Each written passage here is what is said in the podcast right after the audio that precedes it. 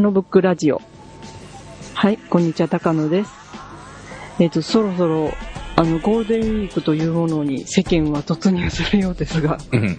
えー皆様、もう計画を立てられましたでしょうか？高野です。私は、そんなに休みはありません。はい。えー、何日かはあるの？その期間で。ゴールデンウィーク期間中、あ、でも結構あるか。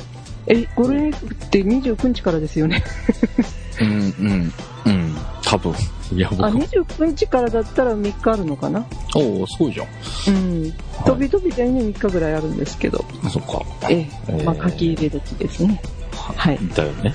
はい。えー、半助です。えっ、と、私も、まあ、今の 返事の通り、はい。いまいちピンとこない、ピンとこないですよね。状況でございます。うんはい。えっ、とね、昨日、ええ、まあちょっとおじが亡くなってね、えーお通夜だったんですけど、はい。えーお通夜に行く準備をしておりまして、ええ、えーまあ礼服が入るかなみたいなちょっと心配していたんですけど、それは全然問題なく、あ、きつくないや、えー大丈夫だと思ってほっとしていたところですね、ええ、えーうちのお袋から階段に、お袋からじゃない、お袋が、や、お袋が階段から落っこちまして、えー大丈夫ですか？出かけに、あらら。なんか頭打ったとかちょっと心配えしたんですけど、え、あらら。うん。頭の方は大丈夫そうだったんでああ、はいは足首骨折しちゃってね、い。ええ、あら。なんかドタバタと、えーしておりました。えーまあ、ゴールデンウィーク中に足が治ることはないと思うので、多分大変だと思います。そうですね。はい。お大事になさってください。っていう感じだよね。はい。いや、まあ大丈夫だと思います。はい。まあ、あの、今の話、あれじゃないんですけど、うん。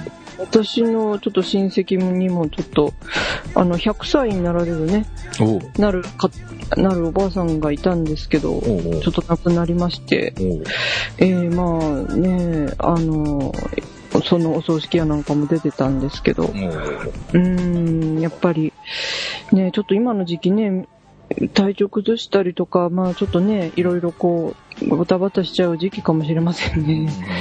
うーん。まあね、あのー亡くなるまでいかなくても、ちょっと、か体の十分気をつけていただければとはい、すいません。思います。はい。はい。はい。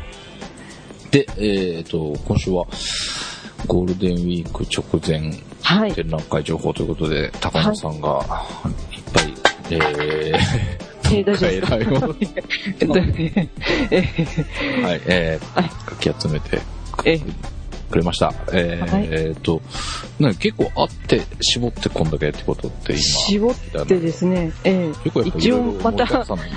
えー、またついうっかりあの全国の情報をチェックしてしまいまして。あーやっぱり中国、関関西もやったら東海もとかいう感じで全部見てしまいまして。はあということで、ええーーはいいろいろ網羅されているようなので、えー本編の方に行きたいと思います。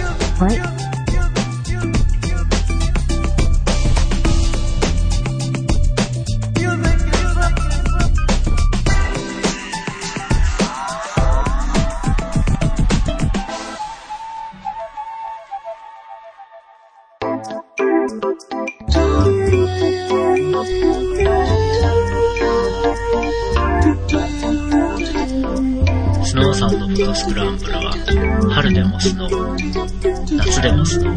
そして秋でもスノーもちろん冬でもスノースノーサンドフォトスクランブルをよろしくお願いします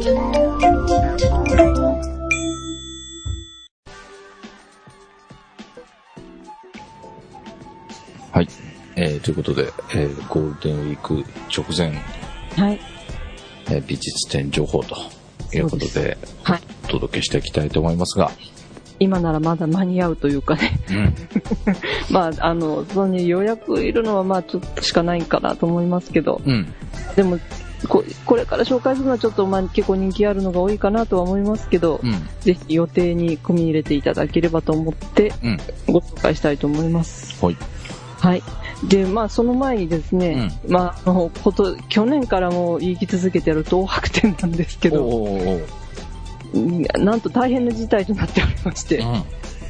あのー、4月10日に京都店が開幕したんですけどおも、うおうなんか昨日の時点でですね、すでに10万人を超えているという。ええそうなんだ。しかもそれ私、最初ニュース見た時は、うん。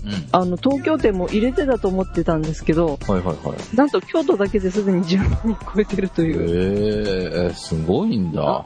すごいことになってますね、え本いや、当。で、よううん、はい。8日目で5万人をすでに超えてたそうですね。そうなんだ。すごい、ね。すごい皆さん、ね、開幕ダッシュがすごすぎるという感じですうね。ん。そうか。なんかあのーちょうどね、クリラジのイベントの頃ええが、あーイベントの翌日が東京の最終日かなんかだったのかな。はいはいはい。で、まあ、クリラジの中でも、こう、行こうかって言ってる人がいたんですが、ええ行ったのかな？まあ、なんかすごい人だから断念したんじゃないかなとかいう話をうんしていたんですけどもね。うんまあ、ちえなみに今日は29万人動員したそうですね。すごいなぁ。えええうちの住んでるところの10倍ぐらいの数の人が押しかったという。そういう単位で測ってしまうというのもあとね、うん。え京都も何個分でしょうっていう、ね、まあ、そういう単位になる、なる、なるすごい展覧会となっておりますね。うんで、なんとあの、京都店はですね、ん。親切、混雑状況のページがありまして、ああ、先ほど見ましたが、はい。ねで、あの、なんと過去の入館待ちの履歴っていうのも出てくるという、うんうんうんあと便利な、国立博物館さん、グッジョブということですね。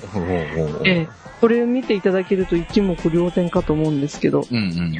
見るとね、あの、ここにも書いてあるんですけど、うん。平日の16時以降っていうのは結構穴場らしいんですよね。あ、そんな感じみたいですうん、ね。うんまあでもこれ閉館負けはっていうこと？うん、まあでも、これ閉館がですね、うん。えー6時ですので、まあうん2時間あれば、なんとか、でも4時から1時間待ちとかな、あ、4時から30分待ちとかだと、まあちょっとギリギリっぽいですけど、うんうんうん。うん、案外朝一はね、結構混んでるみたいですね。みたいですね、これ見るとね。やっぱ、な10時、10時の時点で1時間待ちとかね、そんなことになってますもんね。開館前から並んでるみたいな、そんな感じなのかな。ええうんまあ、今のところこれで見ると最高記録は2時間待ちという、そうか、でも、うん、早く行っても2時間とか待っちゃったら、結局夕方から行った方が良かったみたいなことにうなる。ん、なっちゃうかもしれませんね。あーまあねえでも怖いよね。夕方行って2時間待ちしたら入れなかったっていうことね入れなかったってことになりますもんね。ああ、ここら辺ちょっと微妙な、ちょっと難しそうな感じがしますが。はい。で、まあ、あの、えーこれはですね、うん。金曜、えっ、と、会期中、やっぱり、ゴールデンウィーク期間中は、うん。開館時間延長で午後7時までということで、おーなるほど。で、まあ、金曜日は午後8時までだそうですね。うんうんうん。そうか。まあ、そうですね。で、まあ、金曜日空いてる時間のデータも今見てるとこに載ってるんですけど、うん。やっぱ金曜日が開いてると、夕方の時点でも1時間待ちとかですね、うんうんうん。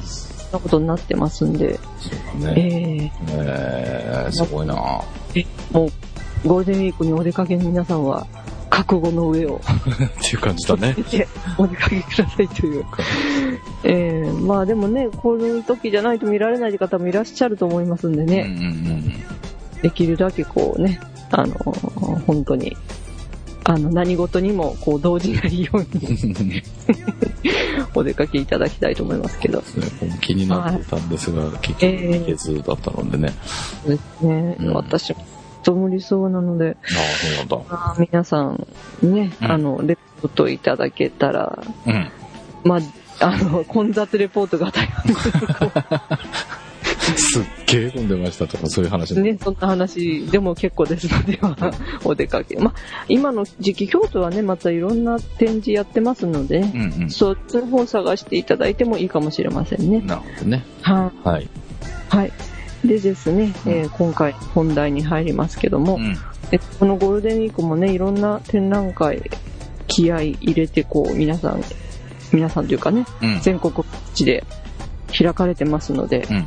それを、はい、あの、ご紹介したいと思います。まあ、今回またご紹介するとにですね、うん。あの、iPhone 使ったり、まあ、パソコンで見たりして、うっかりこう、全国の、あの、情報を隅々まで見てしまったんですけど、おううん、やっぱり見ていくとね、あれもこれも見たいっていう感じでね、なるよね。えー今回は6つぐらい紹介する予定なんですけども、うん。これの場合はここに出してたんですけどね、ちょっと、えー期間が長いのはちょっと、まあ次回にということで、うん。次回来週かもしれませんが、まあ、うん紹介したいと思いますので、はい。はい。で、まずですね、最初に、まあ、私がちょっともうどうしても行きたいなという一つありまして、うん。はい。あの、ジョゼフ・コーエルうん。と高橋睦郎さんっていう方ですね。はい。この方が、たちの、えー、展覧会を今、河村記念美術館でやっております。へー。はい。ジョセジョゼフ・コーネル、高橋睦郎、箱宇宙を称えてということで、うん。はい。えー、で、千葉にあるんですけども、河村記念美術館というところでやっておりまして、うん。で、まあ、このジョゼフ・コーネルさんという方は、まあ、あの、アメリカの方でですね、うん。あの、60年代とか、まあ、そこらにか、あの、ずっと発表されてた方なんですけど、うん。この日常なん、日常のね、こう、まあ写真の切り抜きとかですねう、ん。日常に、その辺に落ちてるものなのか、まあ集めた釘とかですね、木片とか、うん。まあすオブジェですね、そういったものを箱に、一つの箱にまとめて作品にしているという方でして、はいはいはい。これがまたしあすごく素敵な箱が、え、あの、箱の数々ということで、まあ、うんあの、サイトを見ていただいていくとわかるかと思うんですけども、うん。はい。で、あの、このジョセジョゼフ・コーネルの作品にすごく、あの、感銘を受けたですね、うん。高橋あ、高橋睦夫さんですね。うん高橋睦夫さんが、うん。あのーこのジョゼフ・コーネルの作品に寄せた詩も一緒に、えー初公開ということで、おー、なるほど。あの発表されている展覧会ですね。うーん。まあ、あの、この箱のね、作品ということで、ん今までもこう、文学とのこのコラボって言いますかね、うんあの、他の作家の方がこう、ジョゼフ・コーネルの作品に捧ぐっていう形はあったんですけども、へー。えーまあ、今回ね、この高橋睦夫さんっていう方が、まあ、日本の言葉でね、うん。こう、し紡ぎ出しているということで、うん。だまあ、このジョゼフ・コーネルのね、作品だけ見ても、それぞれ皆さん、こう、詩的な感情とかですね、そううん。いったものを持たれるかと思うんですけども、うんまたこの高橋さんのね、詩で、こう、うんまた新たな見方ができる、その手助けになるかなというところはあるかとなるほど。ですね。はい。ん。なんか、なんかこの箱の中にいろんな世界を作ってるような。そうなんですよね。はい、うん。はい。えーなかなかね、こう思いつきそうで思いつかないことではあるんですよね、これってね。うん。まあ、宝箱とかそういうふうにね、あの、この、ただ、放り込んであるっていう状況はどこにでもあると思うんですけど、うん。うん。こう、まあ、立ててみたりとかして、こう、作品としてね、定義するっていうのが、なかなかこう思いつかないことでして、うん。ただ、あの、絵画っていうのはね、まあ、キャンバスとかいうのも枠があって、こう、布が貼ってるってうん。いううん。意味ではそれに近かったりするので、ああ、そうだよね。うんうんあと額っていうこととかですね。うん額っていうのも、まあ箱みたいになってる額もあったりしますし、ああ、そうだね。深いのあるもんね。うん、うんだから近い状況で、状況というかね、近いような作品、うん絵画に近いような作品なんだけど、やっぱりオブジェって言いますかね、その、うん。持ってる存在感っていうのがね、うん。箱の中でこう、いろんな世界を紡ぎ出してるっていうか、うん。ね、日常、もうその当時何でもなかっただろうものがね、増えてる中でいろんなものとこう結びつくことによってね、うん。あの本当に豊かな世界を作り出してると思うので、うん。え、まあぜひご覧いただきたいんですけどうね。ん。なるほどね。まあやっぱ、その、絵画と、まあ正面から見ちゃうとね、その、ええ額に入ってる絵画のはい。ような感じもしますが、やっぱりええ箱だけにこう、奥行きとか、そうなんですよ。があるから、立体感みたいなのがええあって、また面白そうな感じがしはいますね。。はい。うん。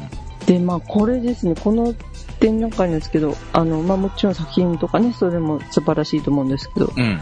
この、あの、カタログがですね、とっても素敵でして、へえ、カタログがあるんだ。えーうんこのサイトのですね、この真ん中ところにカタログっていうところがあるんですけど、うんうん。そこを見見ていただきますとね、もうなんとこう素敵な、おー、はいはいはい。え本当だ。あの、はい。まあ、あの、えーこのコーネル作品の図版とうん。高橋さんの詩、うん。まあちょっとしたこう評論が載ってるっていう書籍なんですけども、うんうん。あの、フランス閉じテキスト活版印刷というね、うん。フランス閉じってどんな閉じなんだろうん、あの、これだからこの、閉じた形で製本してあるわけですよ。う。あー、なるほど。それでこう、ページをですね、ほ読むためには切らなきゃいけないんですね。はいはいはいはいえ。それで、まあその、このカタログ売ってるところでは、このペーパーナイフもね、いろんな素材のものを売ってるということで。またこのペーパーナイフも素敵なんですよ。このね、リボンで閉じてあるね、この本絶対私開けないなって思いながらそうだね。うん、もうツイッターでですね、まあ、早くも出かけられた方がですね、うん写真上げ取られまして、ほうほう。2冊買いましたっていうことでね、あー、見る用と取っとく用。ええもうこれはぜひそうですね。もうこう、それしか考えられません。そう、もう一冊一冊感というかですね、うんうん。もう本当作品としてというかね、うん。ええさすがこう、ディック、DIC 株式会社ってあの、うんうん。会社の、うん。あの、作っている美術館なので、うん。こういうことはお手の物というかね、あー、なるほどね。まああると思うんですけど、またこのペーパーナイフもね、水牛の角だったりね、うんうん。白貝だったりね、うん。こうそういったこの素材感がとてもあるものを作られてたりして、うんうん。とこれだけでも宝物として取っときたいという。うん、すごいね。まあでもなんか、一つ、え一ページ一ページこう自分で開いてみるっていうのはなんか面白いね。はいはい、本当面白いんです。だからその本のね、うん本っていう形、持ってる形の面白さっていうのをまたここでね、新たに作り出しちゃったといううんうんうんカタログでして、うん。うん、なかなか今ね、本ってこう、ね、普通の本屋さん行っても定型でね、こう大量生産っていうかね、うんあんまり凝ったっていう、凝ったっていうとなんかインクがちょっと持ってあったりとか、そんなような感じだけかななんてことありますけど、こうやってね、うん姿勢、し、鹿本っていうんですかね、あの、うん。昔は小説家が自分のなんかこう配るためにね、自分でこう特別な想定の本とか作ったり。ですけど、うん。あの、これもね、またこの、多分高橋さん、だいぶ関わっておられるんだと思うんですけど、うんうん。刺繍と、刺繍本っていうものを大事にしたこうね、うん。あの、カタログでね、本当これだけでも見てみたいっていう私は思うんですそうだね。へね。だからこれ、といきたいんですけえ。ど、ね、これ、えーこれね、まあ、7月10日までですかね、うん。ちょっと長めに開催されておりますので、えまあ、このゴールデンウィーク逃しちゃったとかね、うん。うん。あ、7月19日までですね、うんうん。7月19日までということで、あはの、ゴールデンウィーク逃してもまだもうちょっと見られますい。ので、うんぜひうんご予定に加えて、うん。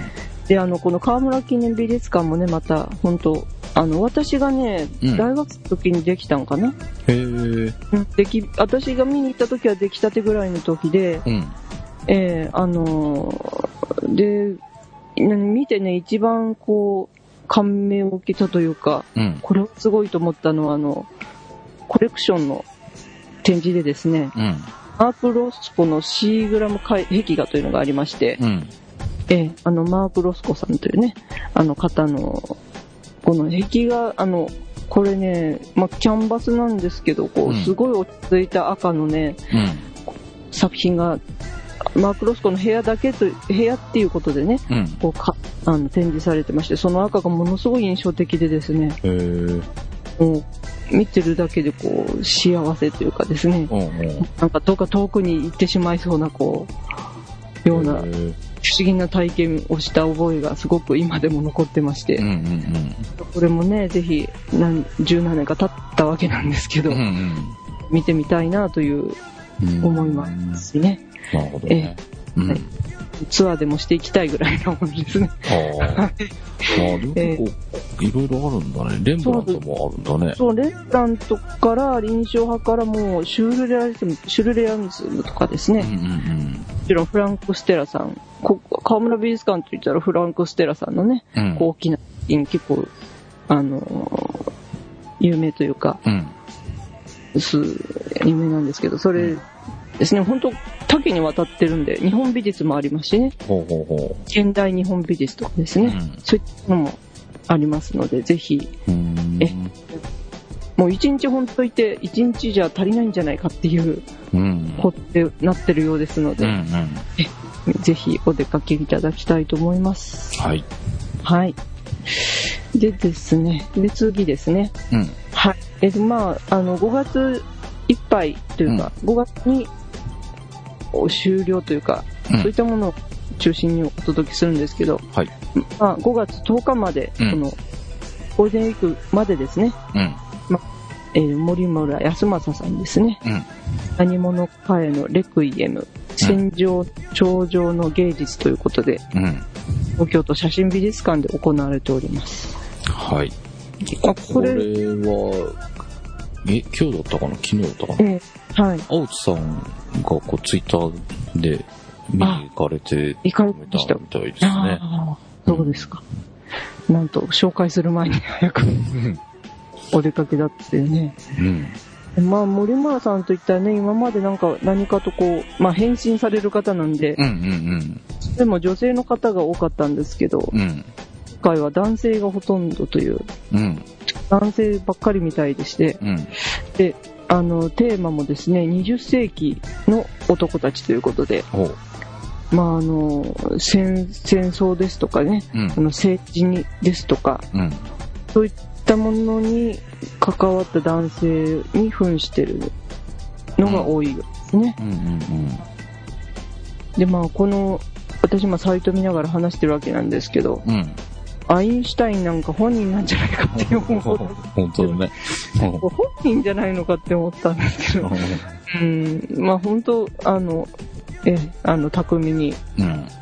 あの、変身されるわけですけど、うん。この、え、今までね、有名人とか、あの、名画の中の、えー、人物ですね。そういったものがあったわけなんですけど、今回、戦場ということで、その、一人の何もない兵士に興奮したりとかいうこともされてるらしいんですね。うんうんで、まあ、まあ、この収録してる前の日なんかも、うん。うん。沖縄のね、あの、普天間基地の、あの、集会やなんかあったりして、うんうん。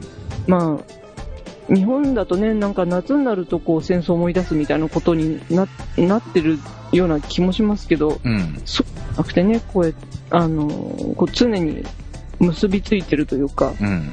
うん、この森村さんっていう人が今、兵士に扮することで当時のことをね、こう、自分の身になって考えるというか、うん。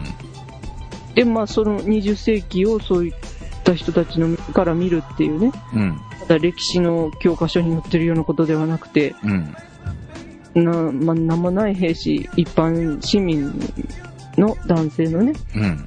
から見るっていうことも問いかけてるし、なかなか美術でね、うん。現地でそういったテーマに、日本の場合、こう、関わってる人って本当少ないとは思うんですけど、うん。かなり森村さんっていう有名な方がね、うん。ったことにチャレンジされてるっていうのもまた意味があるかと思いますので、そうですね。え、えうん。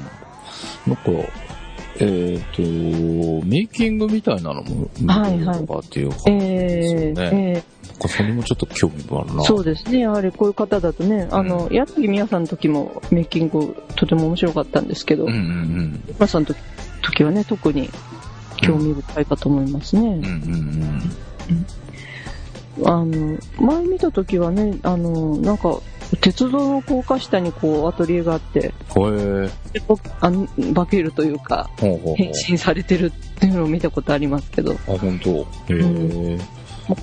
ね、今回野外みたいなところもありますしね、その辺、あわからないんですけど。うんうん。だからまあこれ見て、まああとレーニンとかね、そういった人たちにも扮してるようですしう、ん。まあそのつながりっていうのをね、うん。あのーその20世紀、まあ私たちもちょこっとは生きたわけですけど、うんうん。あの、ちょこっとというかね、まあ生きたわけなんですけど、うん。そこでどう繋がっていくのかなっていうのも、見る人見る人でまた違ってくると思いますので、そうですね。うん。はい。あとこれも、写真美術館またお出かけくださいというところですね。はい。はい。は行きたいなうんそうですね。まあ、青地さんのね、感想もぜひ伺いたいので、またメールくださいと、こう、はい。おぜ伝えしながらですね。ひぜひ、はいよろしくお願いします。ということで。はいはい。はい。その次がですね、うん。え今度はにこう次からの、これからしばらくはちょっと5月23日までというのが多いんですけど、うん。まずその一つ目、5月23日まで、はい。東京の根津美術館でですね、うん。柿つばたず、国宝ですね、国宝柿つばたず屏風。インパコレクション一挙公開ということですね。うん。これね、結構根津美術館、あの、最近新築になったそうなんですけど、うん。そう会、会場というかですね、会館という、そうそうなりました根津美術館でですね、うん。あの、そこが持ってる国宝の柿つばたず屏風を、毎年この時期にね、柿つばたが咲くこの時期に、うん。あの、公開してまして、それが今年始まったということでですね。恒例なんだ。ええ恒例なんです。ただん、これまでは、その、この4年ぐらいは、その、えーこの根津美術館の改装があったので、うんうん今回は4年ぶりだそうですけど、え。え毎年この時期にやるんだよっていうのを私を、あの、東京にいた頃聞きまして、うん一回見に行ってますね、これね。へえ。で、あの、やっぱり日本の美術はね、うん結構こう、繊細に和紙に書かれてたりとかいうことで、うん。そんなに長いこと出しておけないわけですね。うんうんうん。あの、ただ虫干しもしなければいけないというのもあ。りますし、うんまあ、これも、そういう意味でもこの時期というのもありますし、こう柿つばのね、今咲く時期にというのもありますし、うんえ、毎年恒例ではあるんですけど、うん。ご覧になってない方はぜひね、一度ご覧いただきたい、この柿つばたず屏風なんですけどね。うーん。これはどれぐらいの大きさかなり大きいんですよ。大きいんだ。かなり大きいんです、これはへ。え。うん、本当ね、ちょっと私行った時もちょっと混んでたんですけど、うん遠くからね、この、やっぱりはっきりしたいなっていうのもあるんですけど、うんうん。全体をまず見て、うん。で、近く行ってみてみたいなとこで、うん全、これはね、えっ、と、横が3メートル半ある、3メートルお38です。うほう。うん。で、まあ、縦は150っていうことで、まあ、人の背ぐらいあるってことですよね。うんうんちょっとした女性ぐらいのね、お大きさがあるということうん。で。へえ。で、まあ、私、この図を知ったのはやっぱ大学入ってからですね、うん。んですけど、この柿つばた図というか、あの、尾形光琳さんのすごい研究されてる画家の先生がいらっしゃいまして、うんうん。まあ、演習、学校の演習とかでですね、こうんこの柿つばた図っていうのはですね、あの、一部にこう、型紙が使われてたりするんですよ。へえ。ほうほう。柿つばたの図を型紙でこう当てはめてって、でもまあ、最終的にはこのね、筆でこうやってっていうこところなんですけど、うん。そ構成をみんなで学ぼうということで、うん。それとかリズムですね、画面に対してこうリズム感っていうのを学ぼうということで、うん。一時期やったことがありまして、うん。えーその時にこういう図があって、毎年この時期に見られるっていうのも知ったんですけど、うーん。え、じゃあこれ、いっぱいある中で、同じものがいくつかあるってこと？あるん、よく見るとあるそうですね。へえ。えーまあ、それ、そういうと思思いながらこう見るのもね、また。どこがこうなってるかなっていうのを見るのもいいでしょうしね。ただ、そう型紙使ってても全然こうパターン化されてないというか。この寸前で止まっ、寸前で止まってるってわけでもないんですけど、うん。うん、あの、着物の図みたいにね、こう、本当にこう、デザインされてるってわけではないですし、うん。うん、うーん。そこがね、また面白い絵で。うんうんでも、日本場っていうことでね、私、もう本当、ふ穏やかな、もうちょっと穏やかな色彩を持ってたんですけど、うん。まあブ花のブルーなんかもね、すごくこう、分厚いブルーでして、うんうんこのパンフレットにね、アップの図が載ってるんですけど、うん結構セットした感じでうん。描かれてたりしてうんるんですけどね、これがまた、この柿つばたのね、こう、重たさっていうのをよく表してたりもするし、そういったね、うん。絵画的な面白さもあるし、うん構成的な面白さもあるしっていう不思議なうん。絵ですね。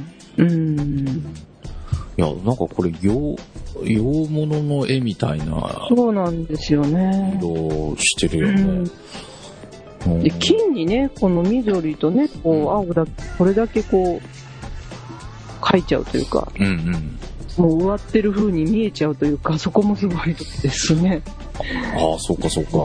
うんそうだね。このね、こう、よ傷畑ってね、今頃の時期から先出してね、うん。各地で、あの、公開してますみたいなところで、うん。あの、失敗されてますけど、うん。ね、これはその、そういったみ、まあ、お、おバカに言えば3つの要素だけで、うん。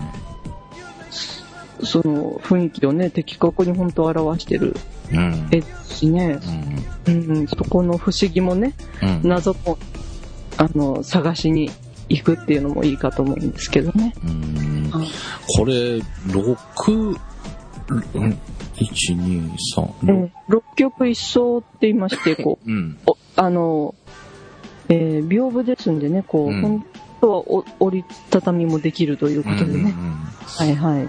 これ一枚一枚ので見た時のあれとかも考えてや書くのかうな。ん、うんまあそこもね、こう、おまあこうやってバーッと広げてね、うん。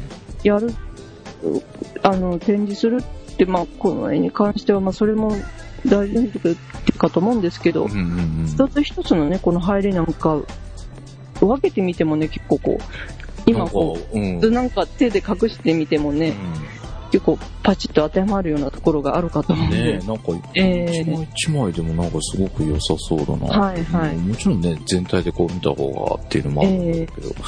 うんうん、へえあ、これちょっと面白そうですね。そうですね。うん。あの、お出かけいただきたいと思いますね。うんええ。で、まあ、この根津美術館はさっきも言いましたように改装になったばかりということで、うんうん。その新しい根津美術館、昔いたよっていう人もね、うん。またお出かけいただきたいと思いますね。あの、東武鉄道の社長さんつを務められたうん。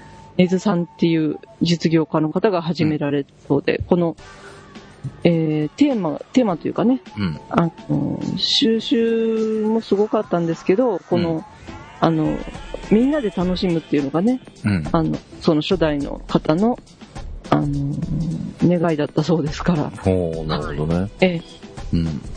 まあ、結構ね、こういう庭園的な美術館だとね、うん。敷居が高いような気もしますけど、そんなことは全然ないよということで、うんうんみんなで見ましょうというでうん。うん。すね。はい。なるほどね。えはい。はい。南青山なんだね。そうですね。結構都会にありますので、うん。えそこも、ラあのね、ギャップも面白いかと思いますけど。うん。はい。はい。で、その次にがですね、これはどっちかというとギャラリーなんですけども、はい。これね、私今までちょっと読み方をね、把握してないんですけども、うん。あの、数字で3331、3331と書くところでして、これ、あれでしょ？あの、手拍、なんだっけ？手拍子そうそう、手拍子でこう、らしいですね。うんうん一本締めを表してるらしいんですうんうね。んえ、江戸じ一本締めを数字表記したところということで、うん。うんうんうん。あ、そうか、うん読み方がわかんないっていうことか。ちょっとごめんなさい。そ一生懸命調べたんですけど、わかんなかったんで。うんうんで、これ、なんと、なんと秋葉原にあるそうですね。うんこの、3日っていうところは。なんか学校、廃校になった学校かなんかの、そうですそ。のまま使ってるってことだはい。よね。はい。うん。そこで今開催されてるんですね。うんうん。あ佐々木康生さんといううん。方のうん。全工程という、全工程 OK パーフェクトイエスという、うん。あの、展覧会が今開催されておりますね。うん。これも5月23日までなんですけど、うん。あのーこれね、私あの、これ調べた時点ではですね、うん全然この方の作品が、写真が出てなかったんでどうしようか迷ったんですけど、うんうん。今日、このお話しする当日にですね、うん。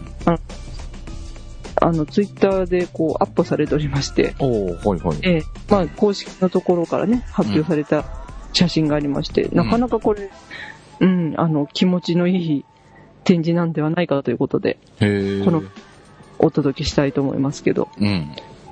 あの、この佐々木さんって方がなかなかこう、すごい、今までだったという方でして、うん。えあの、まあ、60年代にね、前衛芸術活動を日本でされていた後に、うん。70年代にアメリカに行って、うん。こう、活躍というか、思想を練り上げてきた方だそうで、うん。で、80年代に帰ってきたんだけど、その時は全然美術に関係を持たなかったそうなんですね。うん。うん。で、まあ、最近もう80代になられるそうですけど、うん。近になってまた絵絵を描くようになったということで、うん。えで、まあ、群馬県の赤城山のふもとで、今制作されてるそうですね。うん。抽象画なんですよね。うん。うん。で、まあ、あの、この、この方の考え方が全肯定という考え方だそうで、うん。その、全肯定とは何かというのが、この、見れる展示のようですね。なんと40年ぶりの新作発表と、へえ。すごいね。これもまた40すごい年ぶりの新う作。んすごいな。普通40年ぶりに新作発表する人にこれだけでかい展覧会をね、お。願いしますっていうのもまたすごい話なんですようん。ね。なかなか考えられないことなんですけど。うん。うん。で、またそれがまた一つ一つでっかい作品ばかりという。あ、そうなんだ。大きい作品なんだ。ええあの、この、ここにね、あの、写真見られるでしょうか？ツイートピックに上がってた写真見ていただきますと、人の背ぐらいあるね、こう、色面でこう、うん。構成されてますけど、なかなかない色使いでね、こう、うんは、あの、どういうんでしょう、人のなんかこう臓器みたいな感じの、こう、あの、図形が描かれたりしてるんですけど、うん。うん。まあそんなドロドロしてるわけでもなくて、まあでもユニークっていう形でもありますけど、うん。こうしてね、こう、何手も何手もこう並んでる様子を見ると、またこう、うん。この一つ一つのね、関連っていうのが、いろんな見方ができそうで面白そうというね。これ、40年ぶりっていうことうんは、。この方、おおおいくつ82歳だそうですね。の作品とは思えないよね。思えないんですよ、ほんとね。へうんなんとこう、ねえ、自分の周りも見渡してみて、この、はこんな82歳の方ね、いらっしゃいませんしね、まずね。え。ねえ。まあ、これはすごいな。ねえでもまあ、このしっかりとした画面ね、うん。描かれてるっていう、本当力強いというかね。うんうんうんなんでこういうね、前衛芸術活動、まあこれもうん前衛だとは思うんですけど、うん。うん。ここ、行きつ、どうやって行き着いたかっていうのもね、またちょっと聞いてみたいですしね。うんうんうんこれはぜひね、またお出かけ、秋葉を見に行くついで、ついでというかまあこれ、秋葉を見て、こっちも見てというか、うん。あの、出かけていただきたいなと思っておりますね。はい。ええいや、これ、あれだなこの建物自体もなんか面白そうだもんね。そうですね。うんまあ、最近ね、よく廃校利用っていうことが言われてますけど、うんうん。あの廃校利用って言ってね、よく、あの、過疎の山々の中に、まさにうちなんかそうですけど、うんえーそういったところをね、利用してっていうのはありますけど、この街中にね、ある廃校っていうのもたくさん実はあるんですよね。うんうんうん東京あたりでもそういう利用のされ方してるとこあるかと思うんですけど、うん。うんこういったね、大規模なところも、はなかなかないぞということで、うんうん。うん、秋葉原にできたということでね、また、うんずどういうふうに活用されてるかっていうのも、見どころの一つかと思いますうね。ん。いや、これ、面白そう。はいはい。ぜひね、お出かけくださいというところですね。の読み方も聞いてきてほしいですね。うん。なんて読むんだって。なんて読む？聞いてきてください。ラジオ見に行く方はね。はい。で、こっそり教えていただきたいと思います。はい。えーはい。うん。で、まあ、あの、そしてですね、その次なんですけど、その次もね、まあ、あの、昔の、また施設を利用したところなんですけど、今度はうん。富山なんですね。富山？うん。ええ富山の、あの、新座山、下山パディ、新座山芸術の森発電所美術館というところでですね。えー、え、これでニザ山って読むんだ。うん、そうなんですよ。本当に発電所美術館なんだ。ええすごいね。あの、で、ここ、このサイトを見ていただくとね、あの、は初美展っていうんですかね、当美展かな、あの、クライミングアート探検パート1ということで、うんうん。あと、ここね、15年前からこう活動してるそうなんですね。へー。え発電所、あの、この、水力、昔、水力発電所だったそうなんですね。大正時代にできた、その水力発電所を美術館として、こう、うん。リニューアルしたところ、もう15年それで活動されてるそうですけど。ええで、まあ、あの、発電所っていうとね、うん。あの、コンクリートでできてみたいなのを思い起こさせますけど、ここはなんとレンガ造りでですね、うん。とても素敵な建物。はい。うん。でも国の有形文化財にもなってるそうです。へえー。で、中にですね、うん。その発電用のタービンとかですね、うん導水管、水をこう引き管ですね、うんそれがこうもう今も残ってるそうですね。うん。うん。でほんで何この導水管の中を登っていけるの、なんと今回登れるという、へええ面白い、あの、展示というか企画展になってますね。え。うんうん。なあこの導水管登ってみたいっていう方が結構いらっしゃるそうで、うんうんうん。えあの、今回はそのご要望にお答えしてということが書いてありますね。へなねえこのちょっとこうライトアップというか、え。うん。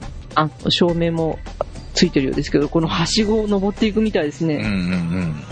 で、このかなりの急急角度がこう、かなり恐怖感を私は 覚えますけど。そうだよね。ええだって水落としてタービン回すわけだからね。そうですよね。かなりのこう、え急なんだろうね、きっとね。ええで、まあ土日祝日のみで、小学校5年生以上の方対象。うん。なんと1名ずつお一人1回のクライミングということで。ああ、何回も登るなよって。ええしかも、どここの導水管を一人でしか渡れないってことですね、これね。ああ、なんかね、並んで歩くような幅はなさそうだもんね。なさそうで、このうん。ね、このちっちゃい子、ちっちゃいというか狭そうなうん。はしごを一人で登っていくわけですね。うんうんうん。まあ、係員の方がね、ついててくださるのかもしれないですけど、うん。でもこれはかなりの、こう、体験ではないでしょうかね。うん。子供の、子供さんね、あの、中学生、まあ5年生以上の皆さんは、うん。うん。なかなかワクワクの体験だと思うんですけど、うんうんうんはい。で、まあ、その場所で、こう、あの、割と現代美術系の、あの、展示が今までなされてきたそうなんですけど、うん。え、そ、今回その、え、いろんな所蔵のね、あの、展示、ものを展示する、して、そのクライミングもできてといううんうん。ことみたいですね。なるほどね。ええいや、これはでも、再利用した発電所ならではの企画だよね。ですね。うん。で、またね、この、えやっぱりでっかいこう空間でね、うん。あの、そういうタービンなんかもまだ残ってて、大きいものというか、本当に日常にない空間に、またそういった現代美術があるということで、うんうんそういう人やなんかもね、結構こう、こここうしてやろう、ああしてやろうっていう感じで、うん。いろんなもの作ってるみたいなので、うん。うん。まあ、これもまた見て面白いかと思うんですけども、うん。ここにですね、あの、年間企画展というのも今紹介されてまして、はいはい。今回のクライミングアート体験の後がですね、うん。9月19日から9月23日まで、まあ、夏休み期間もかかるんですけど、うん。矢野部健二さんといううん。方が展示を企画されてるそうですね。うん。で、まあ、この方で、ここでやる予定の個展がですね、うん。なんかこれ、やって、これできるんだろうかって話を思ったんですけど、ほええあの、なんと電気的な稲妻発生装置を持ち込み、う。うん。金属の廃材を用いた稲光を発する作品を構想中ということでですね。大丈夫なのかと思うんですけど、うん。うん、発電所で稲光というね、うん。ま壮大な計画が構想中らしいですね。へえ。でまたねすごそうだ。ええ。うんこれまたね、あの、ゴールデンウィーク逃しちゃった方もね、うんまた必見という感じですね。うん。うん、で、その、またね、次10月から12月まで今度はセシル・アンドリューさんっていう方の展示もあるんですけど、うん。この方はね、またね、こう、言葉を使った造形ということで、うんなんか、私の、私のテーマに近いんですけど、うん。それ、それをね、またダイナミックな展示が予定されてるようですし、うん。で、え、また、何これペタペタといっぱい言葉が貼ってあるの？いや、これはね、なんかね、辞書のページを大量にシュレッダーにかけたものらしいんですね。この写真。へえ、なるほどね。うん。なんかそういった、まあ、同じことはやられるかわかりませんけど、またこう、これもね、中国のこの空間と相まって、うん。面白い展示がなされるんじゃないかなというところですね。はい。ここ結構ね、注目していただいて。で、あの、えー施設の紹介やなんか見るとですね、うん。まあ、水力のこのめ建物がメインなんですけど、うん。あとはですね、あの、まあ、芝生広場があったり、まあ、この建物を利用した喫茶店、うん。え、あの、なんか水槽、水槽小屋だったというところでね、なんかうん教会みたいな長細い建物があったりとか、うんうんあとなんとアトリエ棟があってですね、うん。うん。あの、まあ、企画展での使用が優先なんですけど、うん作制作のために貸しアトリエもあるという、へなんと一人1日1000円で借りられるらしいというえ。。安っ。うん、で、なんか、えー陶芸ができたりとか、半楽器のプレス機があったり、へで、なんと宿泊もできるところもえ。あるという。すごいな。えへええなんと一泊1500円という。これまた安い。ええまあでも企画展でね、使用される方があるということなんで、ああ、そうかそうか。あの、問い合わせは必要かと思うんですけあど、あ。この芸術ね、の森はすごい、いろんなものがある。すごいね。おー富山に行って損なしという感じが非常にしへえ一度えー、そうか、企画展してたら、その期間滞在する必要があるから、まあそういった面でしょうね。はいはいはい。で、まあ空いてれば私たちも利用できるっていう感じで。んはい。すごい。魅力的な建物もありますえ施設もあるようですね。いや、でもこれ建物自体もすごい趣のある、ね気ありますよ、これ。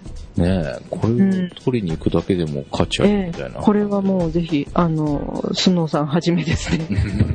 おぜひ富山にお出かけいただきっていう感じですね。ええ、はい。なかなか、ええ、あの、こういったところもあるんだなと今回探してみて、うん。うん。ええ、ミッキーモンを見つけてしまいましたね。はい。はい。えはい。で、えー最後に、最後はね、まあ、うん、本当前ももしかして紹介したかもしれないんですけど、うん。え、あの、いつも紹介しております、兵庫県立近代美術館ですね。はい。え、5月30日までうん。ですね。あの、これがね、中山岩田さんという方、私は美しいものが好きだというサブタイトルのついた、え、うんあの、展示が、は、5月30日まで開催されております。うん。はい。で、まあ、あの今回この展示で、私はこの方の前回のね、あのここの兵庫県立近代美術館での展示見た、見たんですけども、うん。うん。その時もね、こう、なんか、やっぱり、私、髪の毛しかあんまり見たことなかったんで、ほうほうほのなんか例えばシルバーゼラチン、ね、う。うん。あの、プリントとかですね、そういったものも全然初めてだったので、うん。それがすごく印象的で、うん。この写真の質っていうかね、もの自体の質がすごい印象的だったのと、うん。あとこのロマンチックなね、中山さんの世界がすごく好きになったんですけど、うん。うん。また今回ね、開古展があるということで、うん。これもね、ぜひ行ってみたいんですね。一番近くなんですけどね。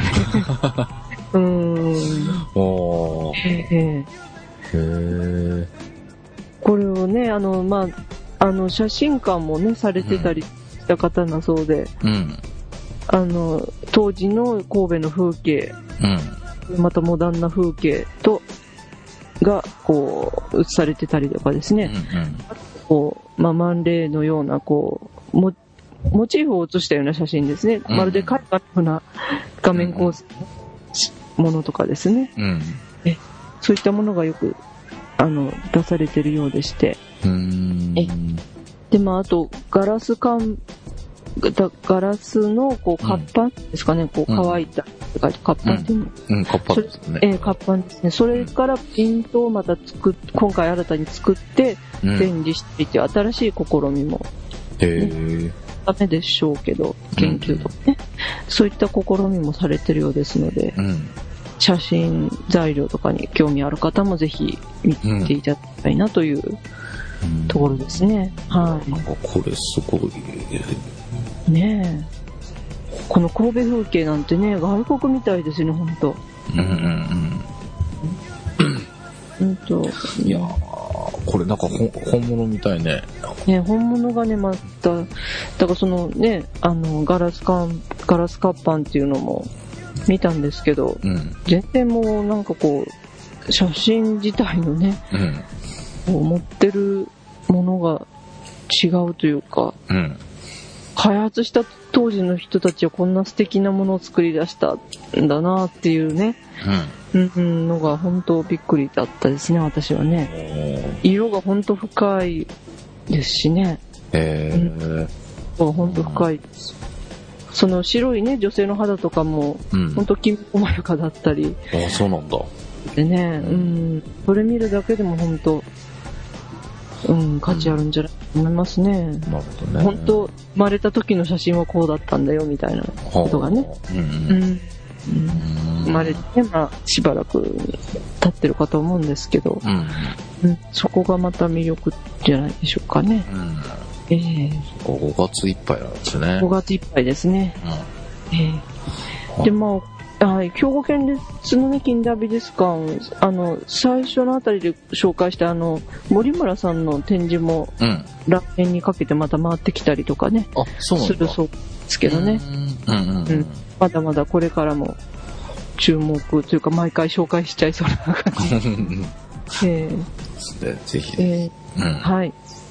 で、まあ、今回ね、5月いっぱいのお届けしましたけどもう、ん。まだ今回出さなかったうん。展示もありますので、次回以降ちょこちょここう紹介していただいて、あししていけたらなと思いますね。